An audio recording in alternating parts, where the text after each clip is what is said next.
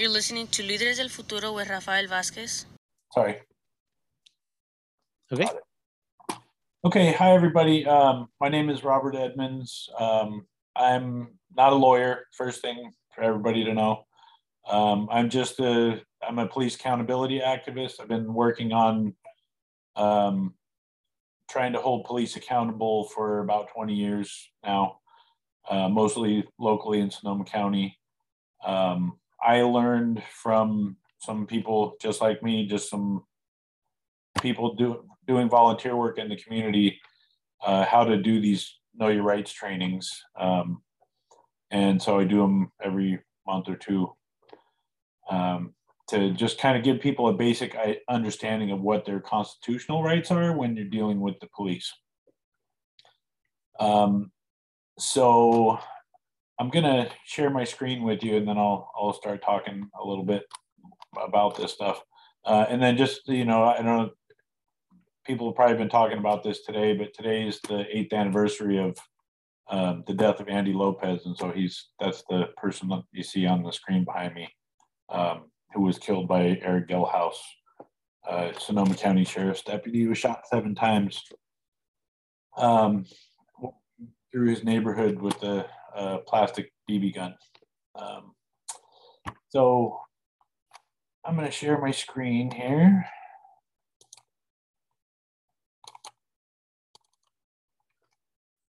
Um, so these are just some of the organizations I've worked with over the years. Um, ACLU, the Police Accountability Clinic and Helpline, Cop Watch, National Lawyers Guild, the October 22nd Coalition, Food Not Bombs. And these are um, mostly organizations that started in the community uh, and that have done work to help uh, try to hold police accountable for their actions.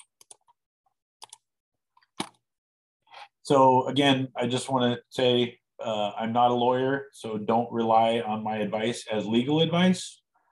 Um, this is just information that is um, mostly factual, law-based, um, that you can find in multiple locations. Police actually do know your rights training similar to what I do um, with a little bit of a different orientation.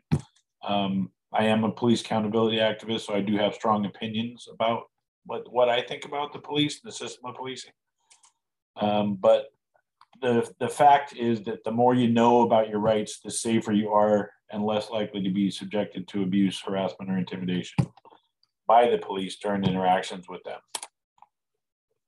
Um, I'm I've shared some resources in the chat window for you with some links. Um, there's a couple of phone apps which um, will that also teach you and give you a, a, list in your pocket of some of these rights that we're going to talk about today, but also that will record interactions with the police and send them to a secure server and also allow you to um, live stream your interactions with the police with up to three other people. Um, so really useful if you're going to be doing any protesting, um, or even if you're just maybe you're by yourself and you get pulled over or stop walking down the street. Um, something to have there is just a little added security, and you you have a right to record the police um, in during your interactions with them, even though they'll tell you that maybe you don't. Um, again, some of the groups, the ACLU, the NLG, the National Immigration Law Center, um, those are some of the links that provide some information that you can, some of it you can print out, some of it's in apps, some of it is stuff that you can read that's specific to uh, immigrant rights, uh, youth rights, uh, LGBTQ rights, uh, and a, a, whole a whole number of things. Um, there's things about your rights during a COVID nineteen pandemic, um, things like that. Um, I'll also give you a link to some complaint processes so that you can file complaints about the police at the um, Independent Office of Law Enforcement Review and Outreach, which is where you go to file complaints against the sheriff's office. Um, and then also Santa Rosa Police Department, there's a link where you can go and find their complaint form um, and also phone numbers so that you can uh, make complaints about police there. Um, and again, see the Zoom chat window for the links.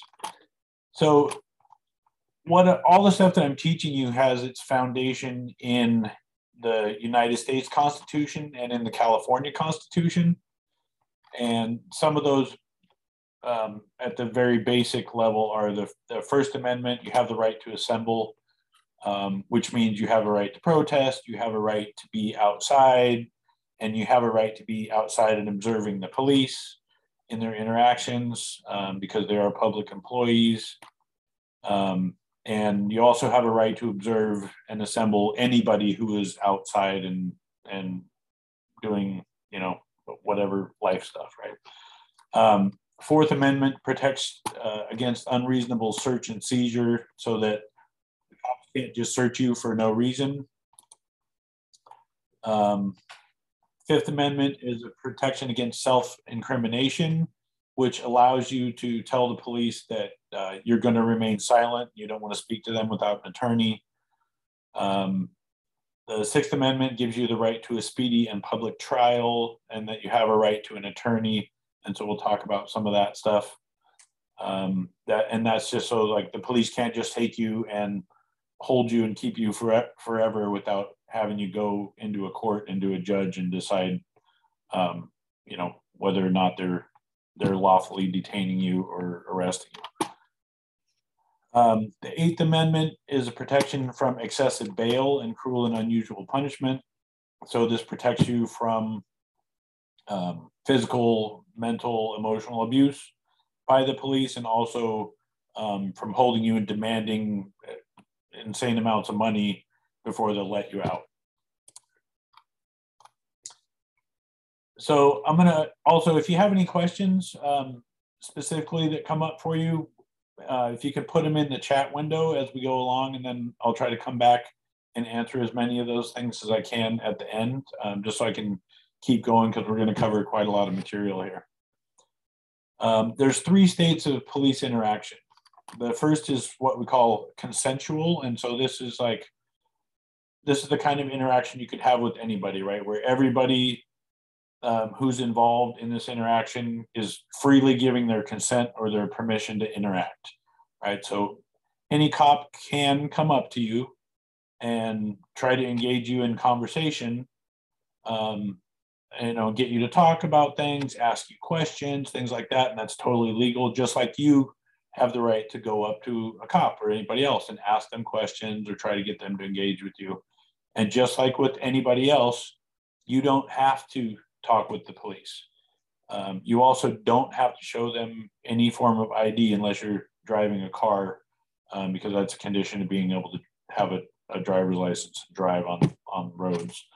Um, but generally, yeah, you don't have to talk with them. So they'll come up and they'll tell you, you have to talk with me, you have to answer my questions and things like that, because that is, um, you know, they're they're taught to try to um, exert their influence on you and get you to talk to them, even though you don't necessarily have to.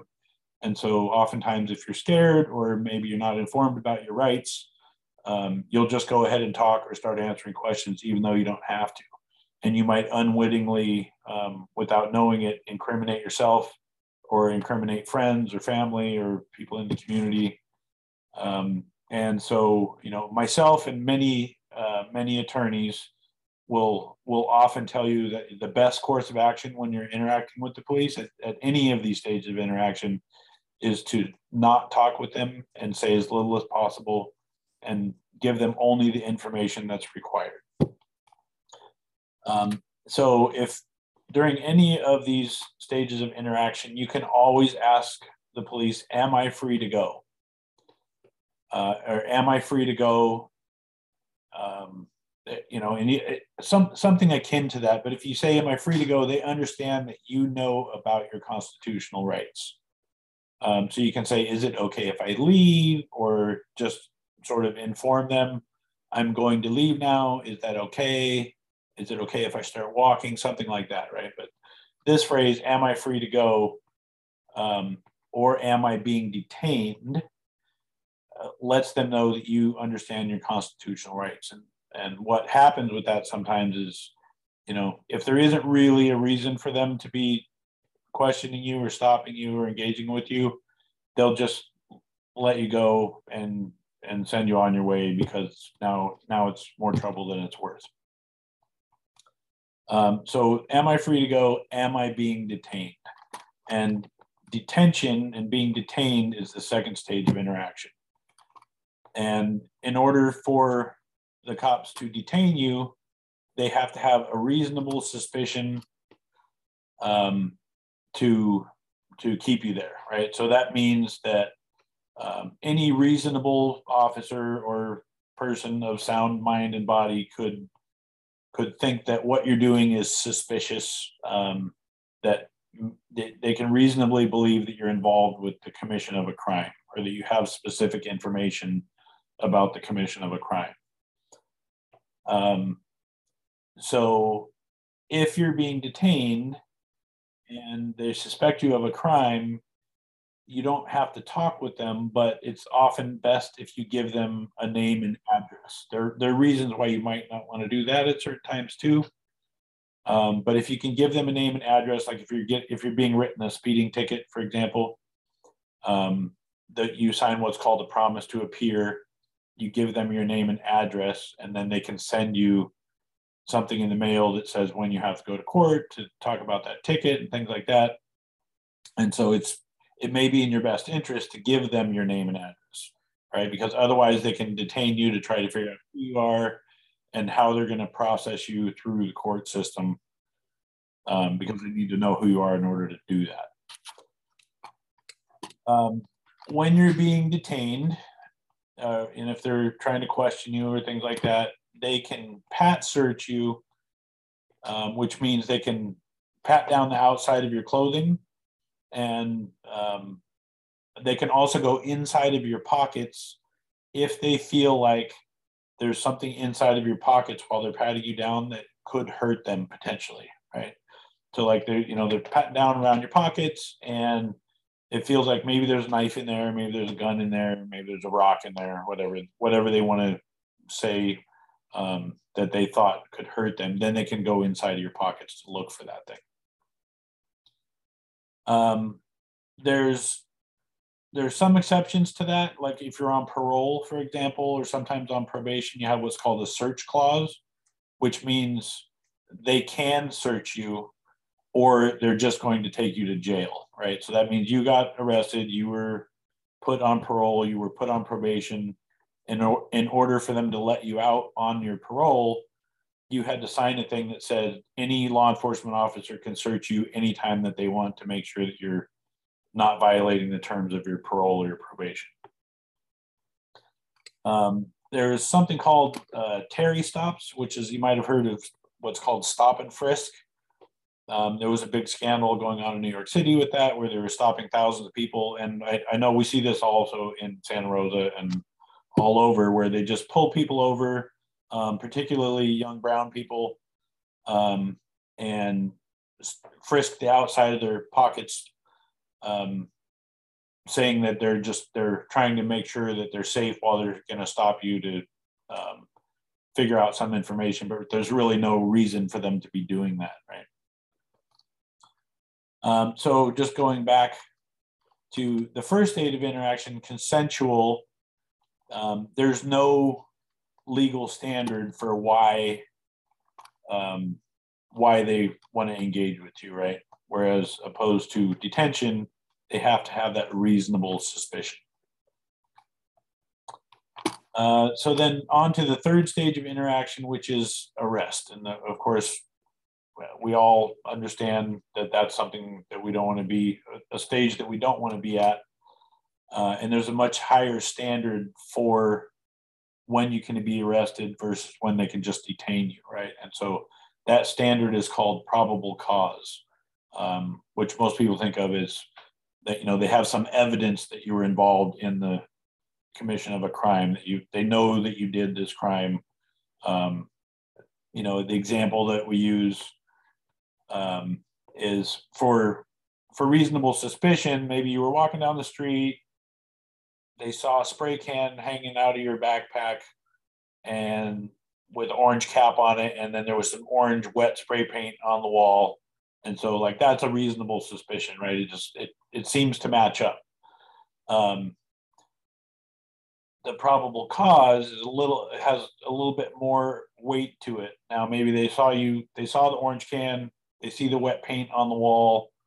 Um, now they've stopped you and they see there's orange paint on your fingertips, and then somebody across the street saw you, you know, spray painting a wall, right? And so now that's probable cause. Like it, that, it's probably true that you did that, right? That they have evidence that you probably committed that crime.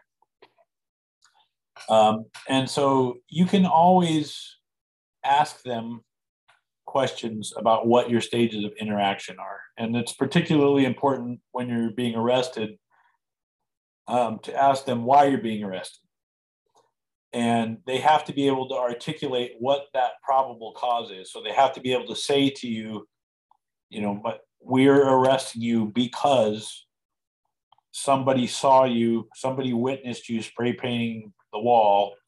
We see the wall is painted. We see the orange paint on your fingertips. And so now we're going to arrest you for um, vandalism, graffiti. I don't know what the legal codes are for those things. Um, and what they tell you about why you're being arrested needs to match what they write down in the arrest report that's going to eventually go to the judge. Right. And so it's a really good idea to, to ask them loudly and clearly, um, but not aggressively, because you never want to be aggressive with the cops. Um, you know why why this is happening, and if there are other people around, to try to make it so that other people can hear and understand what the situation is. Because if you end up going to court for this arrest, and what they told you about why you're being arrested doesn't match what it's what the charges are and what it says in the arrest report, that whole arrest can be thrown out of court by the judge. Um, so let's see. Um, arrest might be in the form of custody or a citation. So just because they don't take you to jail, um, that doesn't necessarily mean you haven't been arrested. So, like for example, I was arrested um, in Las Vegas for feeding homeless people years and years ago.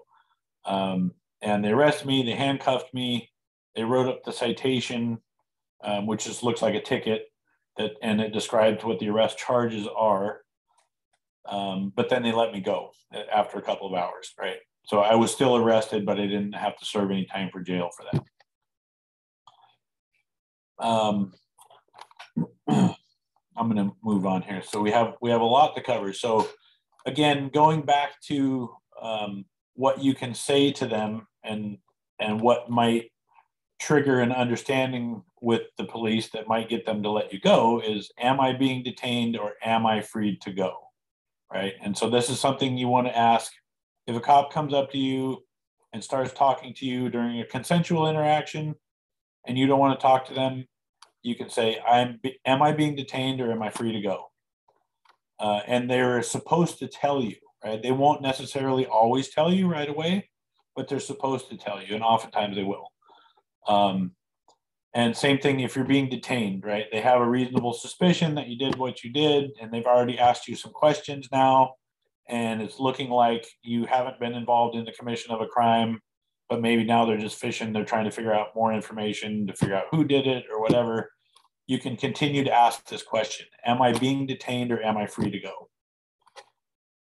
Um, and again, I want to go back to this idea of like not doing this aggressively because this is really important in any interaction that you have with the police. Like anytime you become aggressive with the police, um, that's probably not going to help a situation right? And oftentimes it'll end up in um, violent interactions or maybe being arrested unnecessarily, completely unnecessarily, only because you were aggressive. Um, you can actually be arrested for interfering with an officer or interfering with an arrest, um, even though you hadn't done anything other than that, right? So, un, um, practicing saying this, and if you're if you're sitting at home or wherever you're sitting in the classroom, actually say this. Like make your mouth do these movements because there's a thing called muscle memory. And it can be really hard to say this stuff to a cop when they're, they're scaring the shit out of you and you're standing in front of them. They have a gun on, they have a dog on a leash behind them, or there's 10 cops in riot gear or whatever, and you don't feel like you want to say anything. Um, but if you've practiced saying it, am I being detained or am I free to go? Then it's going to be easier to say it in that moment. Um, and you know, I've been teaching this stuff for 20 years, and I get in front of cops, I get pulled over or something, and I'm scared, and I forget what I'm supposed to say. Um, so you know, and if you're a young person who has had very little experience with this kind of thing, like it can be really frightening, right? Um, so there's this sort of uh, legend that the cops have to ask you uh, or have to give you your Miranda warning, right? So they have to read you your rights before they can arrest you and take you away. And if they didn't tell you your Miranda rights, if they didn't read you your rights, then you're going to get away free. Well, that's not really necessarily the case. Um, and you know, if you've ever watched any cop shows on TV, things like that, you've seen this. You have the right to remain silent when you're questioned. Anything you say or do will be used against you in a court of law. You have the right to consult an attorney. If you cannot afford an attorney, one will be appointed to you. Um, so those are what's called the Miranda warnings. And it used to be that they had to they had to ask you and or apprise you of your these rights before they arrested you. And now all they have to do is get you to read that at some point before they let you go. And you'll oftentimes it's when you get booked or when they're about to release you, um, there'll be these these rights are written down and they're on a piece of paper, and you're going to sign something that says that you understand what those rights are. Um, so it's also important to remember, you know, we, I, and a lot of people that I work with, we always advise to to not answer any questions if you can avoid answering any questions um, because you don't have to answer any questions without your attorney present. Um, and you never have to answer anything or give any information or say anything that's going to incriminate you. Um, so the only person that can compel you to say anything is a judge, right? And a cop can't do that. Um, so, but if you do decide to start answering questions, um, decide to start having conversation with an officer, um, it's it's good to remember that just because you've started talking to them and just because you've started answering questions at some point doesn't mean that you have to keep talking. You can always reassert your right to remain silent. Um, and you can tell them, I'm going to remain silent. I want to speak to my attorney. Um, so let's see, knowing and understanding your rights is explained to you are you willing to answer any questions without an attorney present?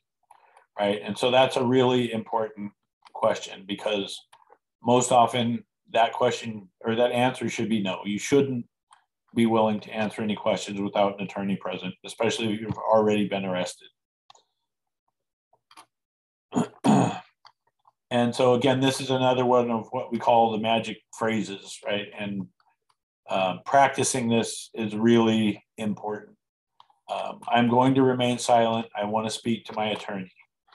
And again, this is one of those magic phrases because the police understand when you say this exactly like this, that you understand what your rights are.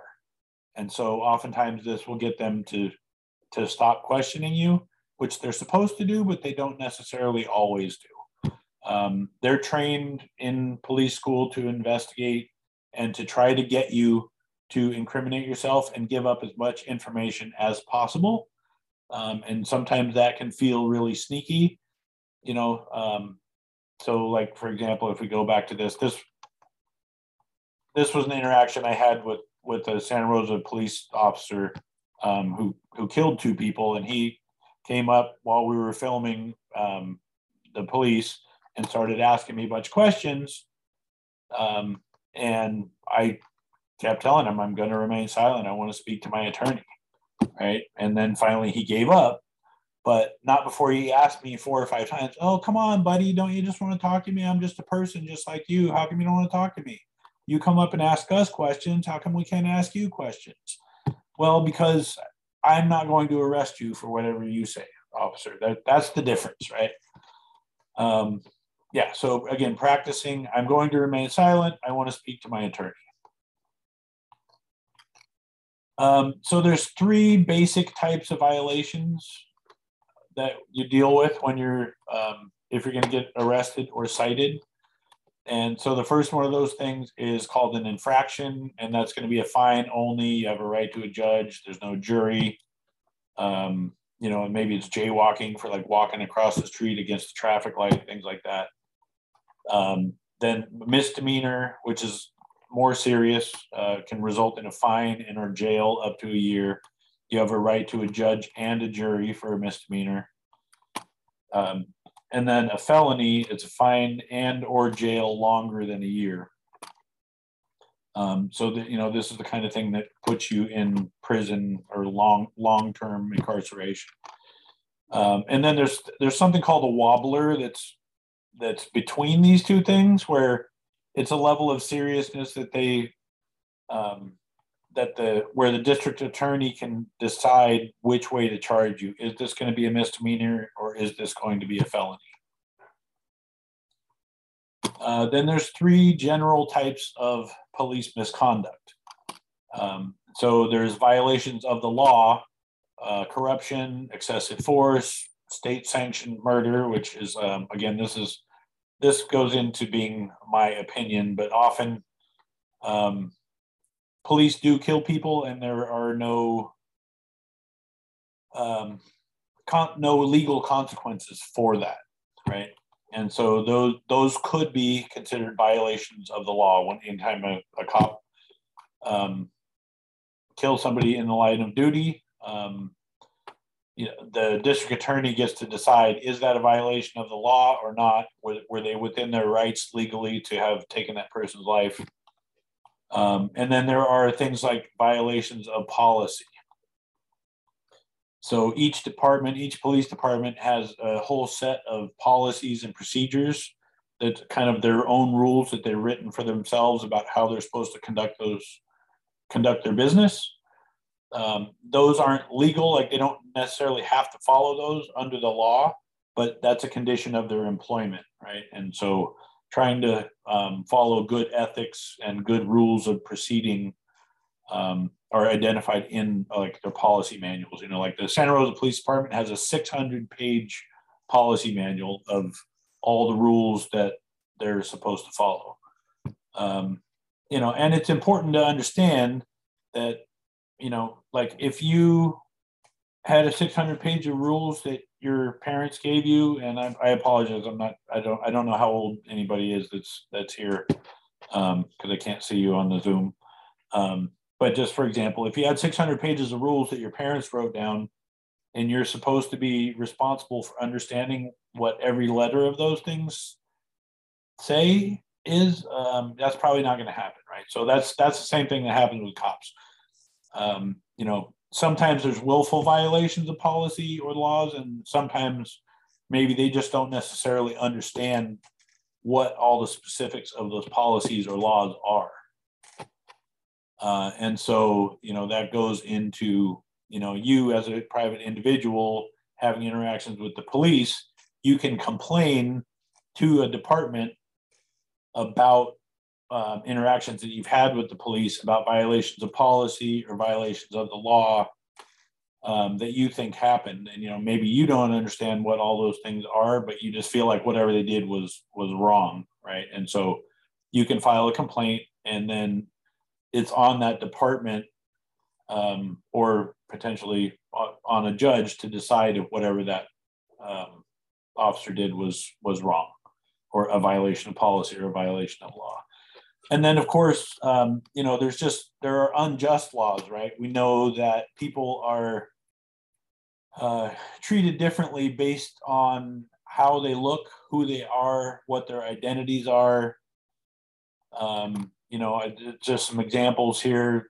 Um, there are laws that are actually written that are anti-homeless right? There are laws that are written in a way that they have to be selectively enforced. So a cop gets to decide who broke that law or not, or whether or not somebody should be arrested for a thing, right? So there's there's always judgment of an officer on the street or in a situation um, where they get to decide that I'm going to arrest this, I'm going to try to arrest this person and charge them with this crime, right? And they get to select that. They get to decide when that is. Um, there's things like gang contract databases where um, people's names and who they associate with and who their families are and where they hang out and what kind of clothes they wear. Um, all these kinds of things are entered into these databases, even though these people maybe have not committed crimes. And then that information is used against those people later on if they are ever arrested for something. Um, and then, of course, there's things like surveillance, racial profiling, youth profiling that go on all the time. So, you know, um, there's cameras everywhere in society now, right? Everybody has a cell phone in their pocket. There's ring cameras and blink cameras, and you know everybody's watching everything now, and police have access to that information. And so all that stuff sort of affects um, the way police conduct their business and the way that police misconduct can happen. So understanding your rights about what those things are is is really important, and understanding that you know this is the social framework that we live in. Right, this is the kind of stuff that goes on. Um, just youth rights, we'll talk about a little bit. You have the youth have the same rights protected in the Constitution that any adult has. Um, if you're, oh, sorry, if you're a kid and you get arrested, um, sorry, clicking around here. Your parent or guardian must be contacted with within one hour uh, so that they know that you've been arrested, right? And uh, in in schools, um, you know, the a principal or maybe a school resource officer who's a cop that works at the school um, might want to question you, and you actually have a right to have your parent or guardian present or another adult present um, to help you understand what's going on before they question you. Um, there's something that happens a lot is if you if you're going to a public school in order for you to attend that school your parents or your guardian have signed off on a piece of paper that says in order for you to attend that school and to use the school's property you have to um, be subject to a search of your school locker or your car if it's parked on the school property.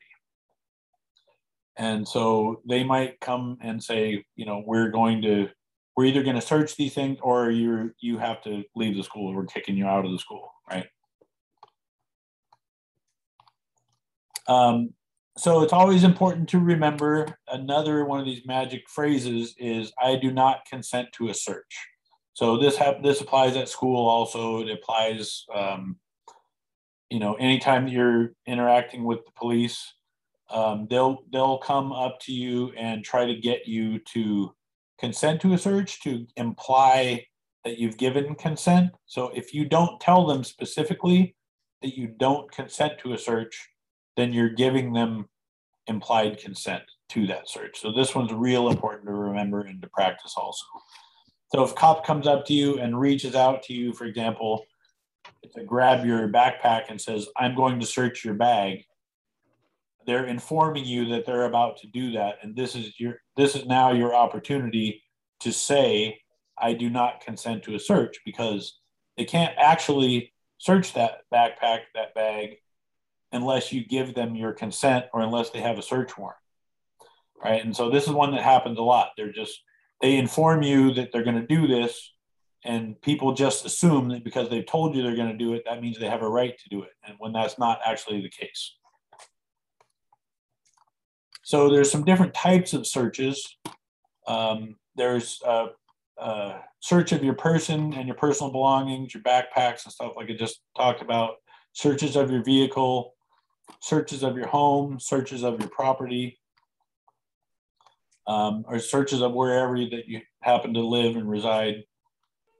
Um, and there are some different rules and some different things to understand about each of those um, different types of searches. So I talked about earlier, uh, pat search or an officer safety search.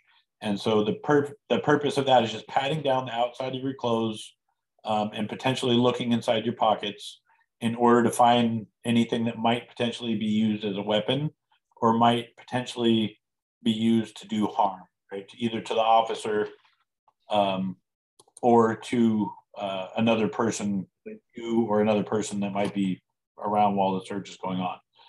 Um, during those searches, there are things what's called an incidental find, and that is so if they're they patted down the outside of your clothes, they felt a lump in your pocket that they thought was going to be some sort of a weapon or something that could do harm.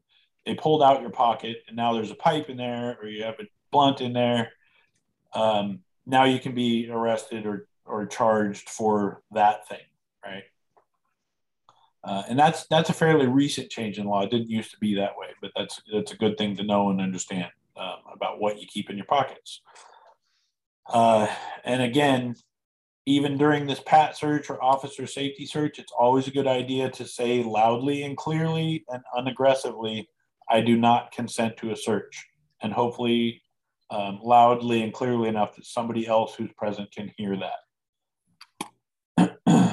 um, in order to search your person beyond just that officer safety search, they are supposed to now identify a reasonable suspicion for why they want to search you. Uh, and so they have to reasonably suspect that you've been involved in the commission of a crime in order to do that. Uh, vehicles, uh, sorry, I just want to check the time here. Okay, we're doing all right. Um, with your vehicle, uh, there's something that's called a plain view protocol. So if you get pulled over and you know they can see inside of your car, they can see some drug paraphernalia, they can see something that might be used as a weapon or anything else that they deem to be illegal. That is fair game, right? So it's real important to, um, you know, if you are going to have something in your possession that um, you think is illegal, don't keep it in plain view. Um, that's not me trying to condone that you have an illegal stuff, but it's something to understand. Um, any kind, again, any sort of a um, search has a, a component of officer discretion. So the officer gets to decide when they want to search or not. So what they can see inside of your car uh, is real important. anytime that they ask to search your car or you or your house or anything else, this means that they are they are actually asking for your permission because they need your permission to do it. And so that's another opportunity for you to say, I do not consent to a search. Um, another time that they can search your car without a search warrant is if the arrest is near. So they've already decided that they're going to arrest you for something uh, and your car may have evidence inside of it that is evidence of the commission of that crime. So now they can search your car for that without a warrant. Um, anytime they come to search your home, um, assuming you have a front door, a uh, good idea to keep the, the front door locked. Um, don't just let them in. Uh, you can step outside and lock the door. Remember to take your keys. Um, they can come inside your house if there's an imminent threat to safety. So this happens oftentimes in cases of domestic violence. If somebody's abusing somebody else in the home uh, and they suspect that that's happening, they can come inside in order to stop that imminent threat to safety of somebody. Um, there's something uh, during any interaction with the police to keep in mind that um, they may ask you to step back while they're searching or while they're interacting with somebody. And that doesn't mean you have to go to the other end of the earth. What that means is they're trying to keep you from being a threat to them. And so that the courts have found that that you have to get back far enough so that you can't like lunge or jump at them and be a, be a threat to them. So you want to stay lunging distance away. Um, when there's parolees in the house, there this is another um, another condition where they can just come into the house anytime and search the area of the home where the parolee lives or where the parolee uh, might normally associate. So the, the common living spaces, the living room, the kitchen, the bathroom, um, any other unlocked areas of the home. Um, so in order for them to do any sort of um, non-consensual search um, or that isn't a search that's about imminent, an imminent threat to safety, they need to have a search warrant. And that search warrant needs to have specific information that has been looked at by looked at and decided by. So that includes um, a person's name, the area of the search, the duration of the search warrant, and what it is they're looking for during the course of that search. Um, and so you can ask to see that search warrant if they come to your house or your property or your car and they want to search those places or those things. You can say, I want to see the search warrant, and they're supposed to present you with that warrant. And you can look to make sure that there's there's a person's name, an area of search, um, the time of when that search is supposed to take place, what they're looking for, and also important, a judge's signature. Um, because if search warrant doesn't have all of those things, then that search warrant may not be valid. Um, something to remember uh, about property is that um, you know there's there are areas that you may think are your private property, uh, but ne aren't necessarily. So, like your front yard, if there's not a fence that's locked with a or a sign that says that there's no trespassing, then that's what's called a quasi public area, and so the police can come into that area. And in fact, um, anybody can come into that area until you specifically tell them that they have to leave. Um, so the police might roll up on your property and show up on your front door, um, and you think that they are there when they shouldn't be. Um, that's not necessarily the case. So just good to understand. Um, if it's not posted again as trespassing, no trespassing, then it's not trespassing. Um, once you ask somebody to leave, then they're supposed to. Um, the owner of a property um, that you live at, like if you have a rental property, for example, right, may have um, legal control of the of the overall property. Um, but if you are renting a space, then you actually have legal control of that property. So, like, your landlord can't just tell the cops they can go into your apartment uh, without a warrant, right? Because you're actually, you know, somebody is actually legally in control of that property um, as the as the leaseor or the the renter. Um, and so again, you know, just good to remember: no no fence, no lock, no privacy, right? So if they're coming to your house and they want to question you, um, uh, you know, one one thing that one area where this happens a lot is like if people are having parties and they have the front door wide open and people are coming and going freely, or they have the back gate open, um, party going on in the backyard, things like that. Um, if people are coming and going freely and there's no uh, no trespassing sign posted, the cops can just walk right in and say, "Hey, we're here. Like, what's going on?" Right? Um, and so then that goes back to you know whatever they can now see that's clearly illegal that's going on and had a legal right to be there, um, that that changes the situation. Um, and I'm just going to go through some of this stuff real quick. This is this is sort of related, um, and it, this is sort of my orientation with some of this right stuff. Is you know I was learning how to watch the police in the in the performance of their duties, um, and you do have a right to watch the police under the First Amendment in the performance of their duties. Um, you have a right to videotape. Um, nobody out in public that's coming and going out in the public has a reasonable expectation of privacy. Um, so you know the you can film the cops, but also the cops can film you, right? So that's important to remember. Um, there are some laws about um, what that means. You're not According to the California Penal Code, you're not supposed to interfere, obstruct, or delay an officer on their duty.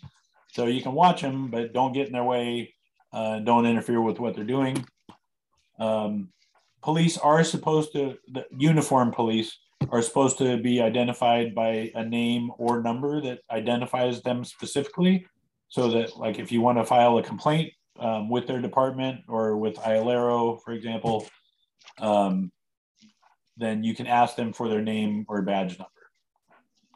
Um, they won't necessarily always give that to you, but it's your right to have it in the state of California, and you can ask. Most uh, law enforcement agencies have specific policies. Every law enforcement agency in Sonoma County has a policy about this. Hello?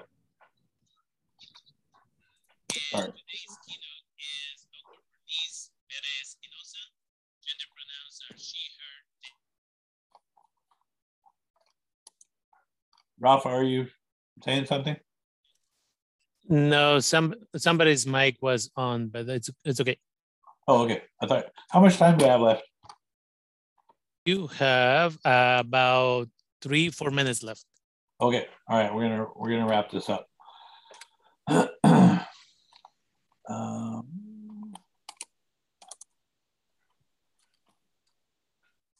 um, so I, since we only have a very limited time left, I just want to reiterate um, anytime that you're asserting your rights with the police and informing the police that you understand what your rights are, um, as a person that's on the soil here, you, you, don't have to have any particular immigration status uh, or any particular set of papers or anything else to enjoy these rights. Like we all have these rights.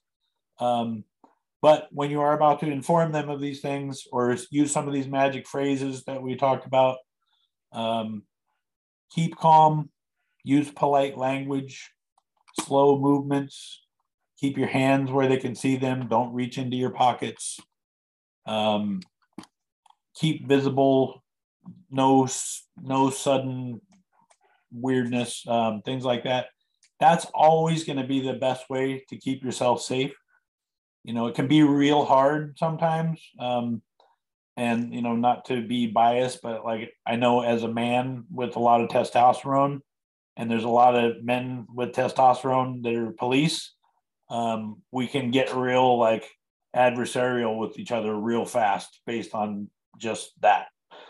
Um, so it's a good idea to just remember like the police um, the police in Sonoma County there's been about 100 officer involved fatalities in Sonoma County in the last 20 years.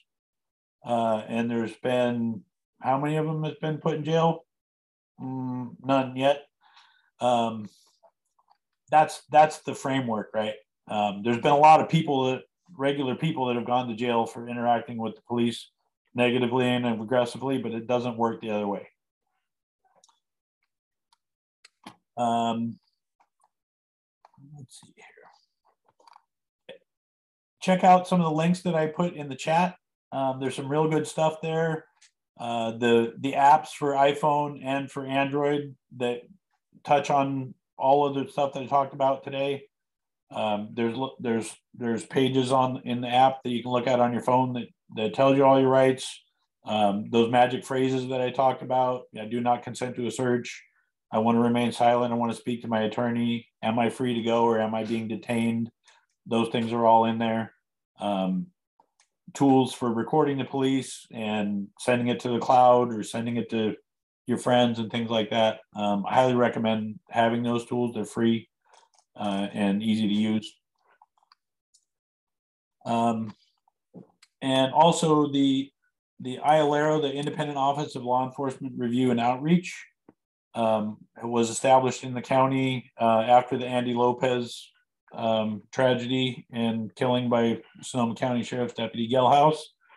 Uh, and that is a resource for complaining about the sheriff's office. I highly recommend that people use that resource. Um, you can just Google IOLERO and that'll come up. Um, if you have a specific complaint about any police department, you can Google the name of that police department and complaint form and it will take you to a complaint form. Um, some of them have it online, some of them you have to print it out and fill it out and then turn it into them. Um, but that's a real easy way you can do it right from your phone. You don't have to have a link or anything.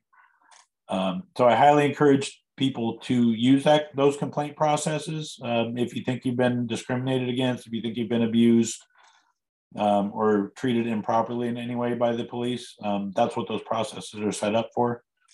Um, and I think that's it.